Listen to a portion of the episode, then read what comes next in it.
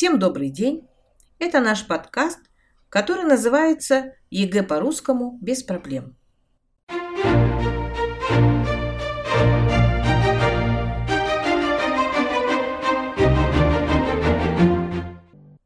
Мы руководствуемся принципом древних мудрецов и великих учителей человечества Сократа и Конфуция. Они утверждали, хорошее образование должно быть доступно всем. Мы поможем вам понять и самому разобраться в сложных заданиях итогового экзамена.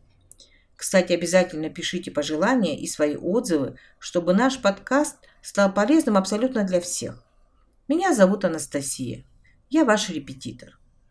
Сегодня я расскажу внутреннюю логику экзамена, его структуру и систему. Первый наш выпуск посвящен обзору заданий. ЕГЭ построен по стандартным европейским требованиям языковых экзаменов. Умение читать и понимать текст на русском языке, знание грамматики, орфографии и пунктуации, продуцирование речи. Всего в экзамене 6 тематических блоков – с 1 по 5 задание – анализ предложенного текста. С 4 по 8 – это грамматические задания. С 9 по 15 задание на орфограммы.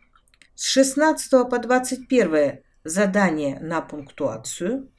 С 22 по 26 анализ художественного текста. 27 задание – написать сочинение рассуждения. Итак, пройдемся по отдельным заданиям.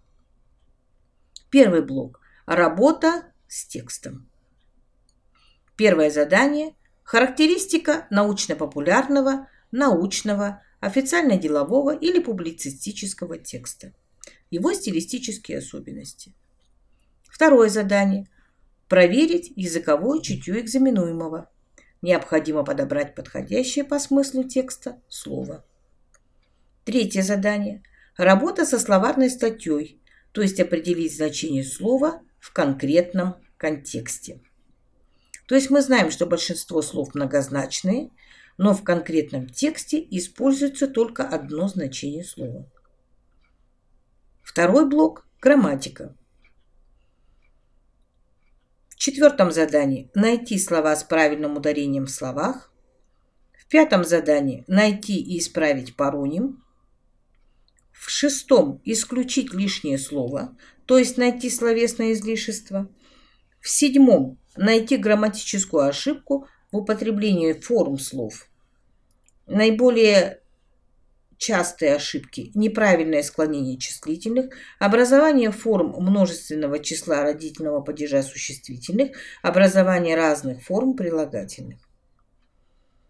В восьмом задании найти грамматические ошибки в построении предложений. С 9 по 15 начинается третий блок – орфографический. В девятом – орфограммы в корнях, безударные проверяемые, безударные непроверяемые, безударные чередующиеся гласные в корне слова. В десятом – орфограммы в приставках.